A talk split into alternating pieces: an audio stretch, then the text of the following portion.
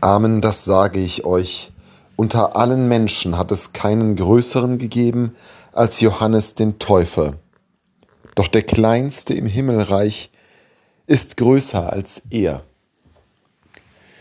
Wieder Johannes.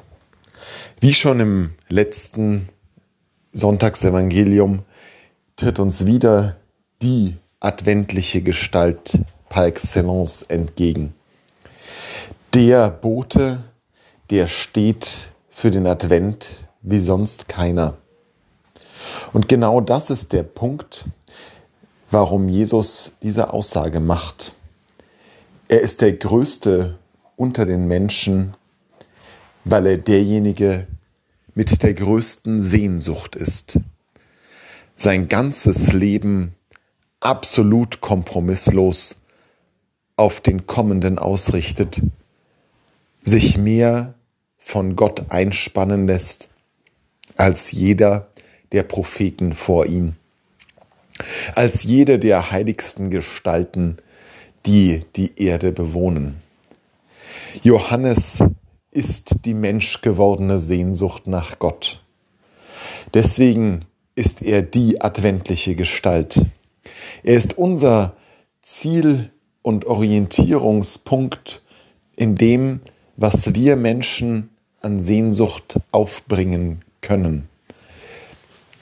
Unsere eigenen kleinen Sehnsuchtsmomente müssen sich messen an dieser Sehnsuchtsexistenz. Warum aber ist der Kleinste im Himmelreich noch größer als er? Was bedeutet dieses eigenartige Wort Jesu, womit er den eben noch so hoch gepriesenen scheinbar wieder herabsetzt? Jesus spricht diese Worte zu einem Zeitpunkt, als Johannes noch am Leben ist, als er noch nicht Teil des Himmelreichs ist, sondern noch derjenige, der sich danach sehnt. Wer aber Teil des Himmelreichs ist, dessen Sehnsucht hat sich gewandelt zur Schau, hat sich gewandelt zur Gegenwart. Für den ist das Morgen zum ewigen Heute geworden.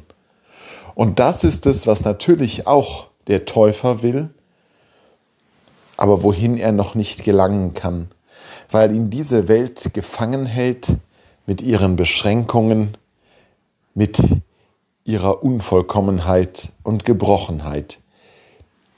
Und darum kann selbst der, der der Größte unter den Menschen ist, noch nicht den Status erreichen, den der Kleinste hat, der nicht mehr auf dieser Erde lebt, sondern im Reich Gottes, im Reich der Schau im Reich der Gegenwart. Das, was uns erwartet, ist noch viel gigantischer. So kann man Jesus hier auch lesen, als das, was wir hier auf Erden bereits miterleben können. Die Erfahrung, die die Menschen zu jener Zeit mit Johannes machten, dass da ein Mensch ist, der ganz und gar auf Gott ausgerichtet ist, der ganz und gar glaubwürdig ist, an dem kein Fehl und kein Tadel ist, der ohne irgendwelche Hintergedanken nur nach Gott sich ausstreckt.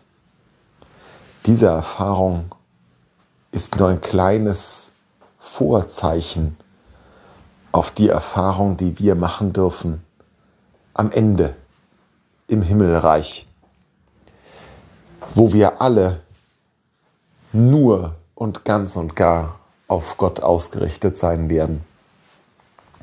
Und dieses auf Gott ausgerichtet sein, das hier auf Erden noch, wie wir am letzten Sonntag hörten, aus Wüste und Kamelhaar und wildem Honig buchstabiert wird, dieses ganz und gar auf Gott ausgerichtet sein wird dort, nicht mehr geprägt von Verzicht und Ferne und Leere, sondern von Nähe. Darauf weist uns der Kleinste auf dieser Welt hin, der geboren wird in Bethlehem, in Davids Stadt und dessen Fest wir demnächst feiern. Der kleinste hier auf Erden, den wir schauen werden, um dann größer zu werden als selbst Johannes der Täufer. Was für eine unglaubliche Verheißung.